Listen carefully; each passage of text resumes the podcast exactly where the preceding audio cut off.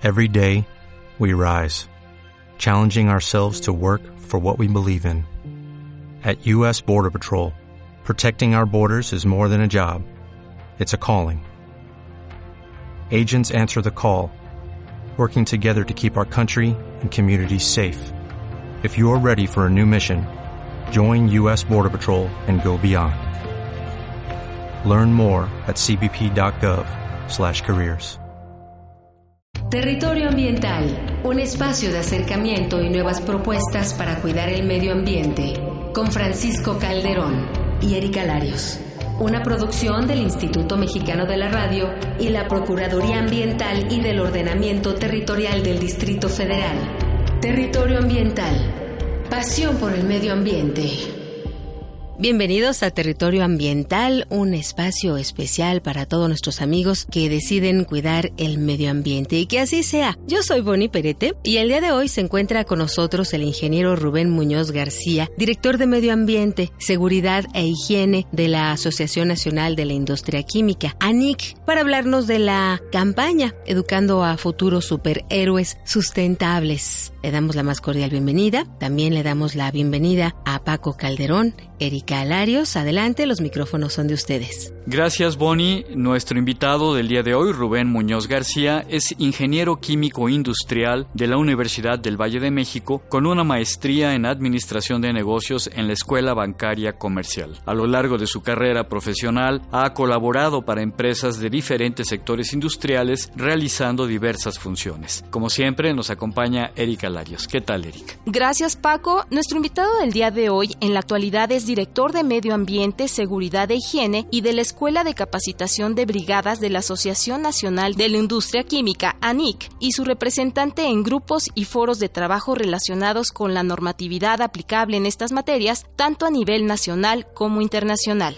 Es también coordinador general de las actividades de la Comisión de la Industria del Plástico, Responsabilidad y Desarrollo Sustentable CIPRES de la misma ANIC. Paco. Hola Rubén, ¿cómo estás? Bienvenido a Territorio Ambiental. Muchas gracias por la, por la invitación y el, y el tiempo para permitir a platicar con ustedes. Muchas gracias. No, a ti Rubén. Rubén, platícanos en qué consiste la campaña Educando a Futuros Superhéroes Sustentables. Estuvimos recientemente con ustedes en el lanzamiento de esta campaña con la Asociación Nacional de Tiendas de Autoservicio y Departamentales y desde luego con la Asociación Nacional de la Industria Química. Platícanos sobre la campaña, Rubén. Bueno, nosotros consideramos que como sociedad al final del día tenemos una buena cantidad de problemas y muchos de ellos se pudieran solucionar a través de una mejor educación en general de la sociedad. Y en ese sentido, pues tuvimos a bien a encontrar a la ANTAD. Entonces, junto con ellos, tuvimos la, la, oportunidad de decir, bueno, cómo contribuimos, ¿no? ¿Cuál es la, la, aportación que podemos hacer? Y es así como de alguna manera surge una campaña enfocada a los niños y la cual se llama así, este, creando este, estos héroes hacia la sustentabilidad y está enfocada principalmente a orientar la conducta de, de los niños uh -huh. para el manejo de los residuos en, en México, ¿no? Transformar sus hábitos de consumo así de es, manera. Así es, así es, va encaminado en ese sentido. No ofrecemos ningún producto, no favorecemos ninguna tecnología sobre cualquiera, es simplemente atender un problema que a todos nos atañe, el manejo de, de los residuos que hacer y bueno consideramos que eh, pues los niños es un, el mejor medio para para poder mejorar esa cultura que, que nos hace falta en general ¿no? vemos que esta campaña la encabeza o la protagoniza la pandilla Ciprés, uh -huh. que me parece que son seis personajes que uh -huh. tienen que ver con, con seis tipos de plásticos que existen, pero si nos puedes platicar cuánto tiempo lleva este proyecto, porque me parece que en años anteriores han este, manejado también la, la, misma pandilla, pero en otros este, aspectos, ¿no? Desde otros Así es, es videojuegos. Correcto. Es una... correcto. Nosotros, como vemos el aspecto de cómo mejorar una buena cantidad de problemas, decíamos, hoy pues mejor a través de la cultura. Y tenemos diferentes programas, pero uno en particular que va enfocado a los niños. Entonces, pues a través de eh, diferentes asesores nos sugirieron, y en el tema de plásticos, de qué manera hablar y cómo transmitir esos mensajes. Y llegamos a la, a la conclusión de desarrollar seis personajes. Hoy, de manera general, hay una gran cantidad de plásticos, pero eh, de manera general so, tenemos seis plásticos que es, participan en, en, cualquier actividad de, del ser humano. Y en ese sentido fue que decidimos crear esta pandilla, ¿no? Fue la, es la pandilla Cypress Kid, la cual estos personajes representan a cada uno de los diferentes plásticos, ¿no? Tenemos seis. Hay uno que representa a las botellas de plástico, que es este Petty, que habla del PET, está también Superbag, que obviamente pues representa las, bolsas, de plástico, Cubetín, que nos habla acerca de juguetes, tenemos a Vinila, que es el PVC, tenemos a Pepe, que es el, el Polipro, y Polistín, que nos habla acerca del polistireno expandido, ¿no? y cada uno de estos personajes le enseña a los niños cómo pueden reutilizar o reciclar cada tipo de plástico. Es correcto. Eh, cada uno tiene un, mensaje muy particular. Nosotros lo que buscamos, la, la, cuestión cultural, en el sentido de cambiar nuestra conducta en el manejo de los residuos que hoy en día generamos. Y eh, fue un logro también el haber hecho desde hace 2007, eh, junto con la Secretaría de Educación Pública, en uno de los libros de texto gratuito, se incorporó por primera vez la parte de las tres R's.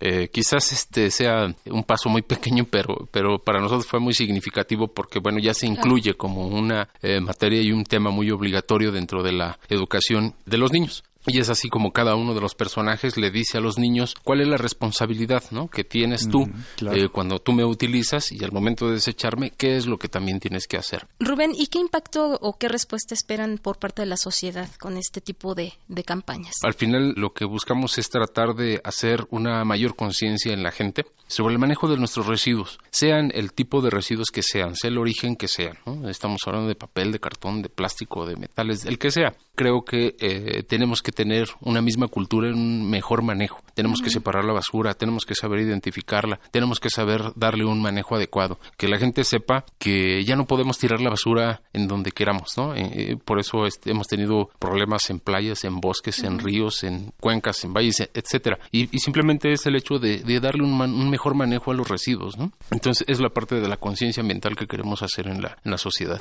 Oye, Rubén, y hablando de, de esta conciencia, sabemos que de acuerdo a la Asociación Nacional de la Industria del Plástico, fueron más de 2.500 toneladas de plástico las que se utilizaron para la propaganda electoral. En el Distrito Federal solamente eh, fueron 1.000 toneladas, es decir, el 40%. ¿Qué opinión te, te merece esto? Consideramos que tenemos que volver a hacer una revisión de nuestros hábitos de producción y consumo, sea en el ámbito que sea. No podemos seguir trabajando de la misma manera. Desafortunadamente muchos de los muchos de los recursos no son renovables, no tenemos la garantía de por vida de cómo manejarlos, entonces necesitamos hacer un análisis en todos los sentidos para poder mejorar. Hay algunos aspectos que yo diría en la parte electoral creo que se, está, se ha establecido incluso ya por, por ley. Deberíamos tener la conducta en poder retirar todos los pendones y toda la propaganda. Y eso debe de tener algo en la cadena que se llama, bueno, que eh, nosotros le llamamos plan de manejo, una gestión de los residuos. Para al final del día pues, los podemos retirar, ¿no? O más, más, debe de ser obligación, creo yo, independientemente por conciencia, yo creo que es por cultura y por, por conocimiento que debemos de hacerlo, de retirar toda esa, esa propaganda y colocarla en donde debe de ser para volverla a meter al ciclo productivo, para darle una o dos vueltas o lo que sea necesario. Y es lo mismo que pasa, creo yo, hasta con las mismas bardas que se pintan. ¿Qué pasó? Alguien, alguien hizo eso, ¿no? Alguien deberá de reparar ese, ese aspecto, ¿no? Sí. A lo mejor más allá que, que si la ley me lo exige o no me lo exige, no deberíamos de tener una ley que en verdad que nos exija que separemos la basura y que la pongamos en un lugar adecuado. Sí, sí, no deberíamos... conciencia, ¿no? Para hacerlo de manera voluntaria. Así es, ¿no? Eh, es bien cierto que también nuestro país está muy acostumbrado a lo que son hábitos y costumbres y, y esas partes también deben de, de cambiar. Hoy, al menos en la parte de los plásticos, se les ha satanizado porque se dice, no, pues es que producen una gran cantidad de contaminación cuando este, se les trata. Los plásticos tienen todo un proceso que para poderlos eh, compostar, para poderlos reciclar. Necesitamos un, métodos muy particulares que ya los hemos desarrollado. Nada más falta que pues, la gente también este, contribuyamos a, a, poderlo realizar de esa mejor manera. ¿no? Que yo creo que ya la, la gente tiene esa conciencia, incluso, bueno, yo creo que ya es muy común ver a la gente que va a los centros, a los supermercados, con sus bolsas, ¿no? Incluso de tela, que aunque no sean biodegradables, bueno, son, tienen una duración por muchos meses, años, ¿no? ¿Qué otras recomendaciones nos podrías dar para el uso adecuado de los de los plásticos? De los plásticos. Para el manejo en general de los residuos, desafortunadamente eh, la ciencia y la misma tecnología, el conocimiento que tenemos, no hemos encontrado una solución única para, para este tipo de residuos. Es una mezcla de diferentes situaciones que, que debemos considerar para poderla darle el, el mejor manejo. ¿Qué quiero decir con esto? Que por mejores leyes que podamos realizar en el ámbito local, a nivel federal, si yo no tengo la tecnología para mejorar esos plásticos o esos materiales, pues la ley, la verdad, se vuelve letra muerta, ¿no? pongamos que tenemos las mejores leyes y yo tengo la mejor tecnología y desarrollo los mejores productos para el manejo ante el medio ambiente, pero cuando son desechados no tengo la infraestructura para hacerlo. Entonces, hoy, por ejemplo, pudiéramos separar toda la basura, digo, pongamos el caso de, de poder separar toda la basura y al final del día, ¿qué hacemos? No tenemos la infraestructura ni para hacer composta, ni para, digo, porque se ha vendido el concepto de que los biodegradables son, son la salida. En primera, los biodegradables también trabajan bajo ciertas condiciones y hoy no tenemos la infraestructura que nos permita darle salida a ese tipo de materiales. Entonces hoy tendríamos dos, dos problemas, o el problema sería, agravaría, con los residuos convencionales, por así decirlo, y todos aquellos que son biodegradables, entonces tendríamos un problema distinto. Pongamos que también ya tenemos la infraestructura, pero si yo como ciudadano común no estoy convencido de que debo de separar la basura y debo de ponerla donde esto convenga, pues por mejores leyes y mejor tecnología y mejor infraestructura, pues esto no sirve. Entonces necesitamos por eso de ahí manejar este, este tipo de, eh, de situaciones, combinar una serie de factores para darle una mejor salida. Y particularmente de los plásticos vienen del petróleo, es energía, lo que tenemos en, ese envase, en esa bolsa, y lo que necesitamos es, nosotros estamos proponiendo, es que se regresen a un sistema productivo, ¿no? Volverles a dar la, la, vuelta para poderlos aprovechar. Hoy en, día, la verdad, eh, la gran cantidad de, de, materiales em, y en general, hay algunos que ya tienen un mercado muy particular que se han desarrollado con el, con el tiempo, incluso ya ni siquiera los vemos tirados en la calle o es raro que los veamos tirados porque ya hay un valor comercial. En la parte del plástico apenas se está generando ese mercado y deberíamos de tratar de impulsarlo de, para tener el mismo manejo al final del día, ¿no? Con ellos. De ahí la importancia de, de, empezar desde la infancia, ¿no? A concientizar. Sí, nosotros este, consideramos que sería lo, lo, mejor, ¿no? Tenemos varios este, programas a, diferentes niveles de, de, la sociedad y bueno, este es uno, ¿no? Este es uno. Eh. ¿Dónde puede la gente encontrar todos esos programas? ¿Dónde te pueden localizar? Tenemos, eh, hay exposiciones, incluso hay una exposición permanente que se encuentra en el Papalote Museo del Niño, en donde ahí se transmiten una serie de mensajes y donde interactúa el niño, el que visita y ve la exposición puede interactuar y recibir ciertos mensajes. Es por un lado, por otro tenemos la página de de ANIC, es eh, www.anic.org.mx. En la parte de plásticos ahí, ahí los lleva y ahí verán una serie de, de mensajes que también eh, están disponibles a, abiertos al público. Y eh, pues ahorita con la campaña en diferentes tiendas departamentales del, país, de diferentes cadenas comerciales, podrán ver unos nuevos videos.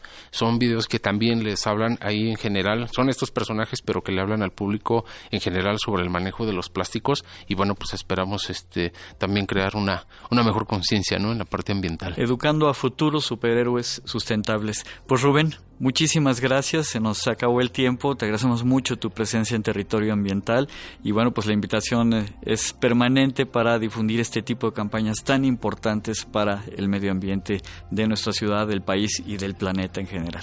Muchas gracias. Gracias a ustedes por el tiempo. Gracias. Erika Larios. Gracias Rubén y nos escuchamos en la próxima emisión, Paco. Boni Perete. Le damos las gracias a Paco Calderón, Erika Larios, muchísimas gracias y por supuesto un abrazo y agradecimiento a nuestro invitado, el ingeniero Rubén Muñoz por informarnos sobre esta magnífica campaña a favor del medio ambiente. A nuestro auditorio les recuerdo que pueden seguir a la PAOT a través de las redes sociales, las siguientes Facebook, Twitter y YouTube, en su sitio de internet www.paot.mx o si lo prefieren pueden acercarse vía telefónica al número 52 65 0780 o en las oficinas ubicadas en la calle de Medellín número 202, allá en la colonia Colonia Roma, Delegación Cuauhtémoc, ubicada entre Chiapas y Tapachula. Los esperamos en la próxima emisión de Territorio Ambiental, Pasión por el Medio Ambiente. Soy Boni Perete. Hasta la próxima. Territorio Ambiental, un espacio de acercamiento y nuevas propuestas para cuidar el medio ambiente. Con Francisco Calderón y Erika Larios una producción del Instituto Mexicano de la Radio y la Procuraduría Ambiental y del Ordenamiento Territorial del Distrito Federal. Territorio Ambiental. Pasión por el medio ambiente. ¿No te encantaría tener 100 dólares extra en tu bolsillo? Haz que un experto bilingüe de TurboTax declare tus impuestos para el 31 de marzo y obtén 100 dólares de vuelta al instante. Porque no importa cuáles hayan sido tus logros del año pasado, TurboTax hace que cuenten. Obtén 100 dólares de vuelta y tus impuestos con 100% de precisión. Solo con Intuit TurboTax. Debes declarar para el 31 de marzo. Crédito solo aplicable al costo de la presentación federal con TurboTax Full Service. Oferta sujeta a cambios o cancelación en cualquier momento.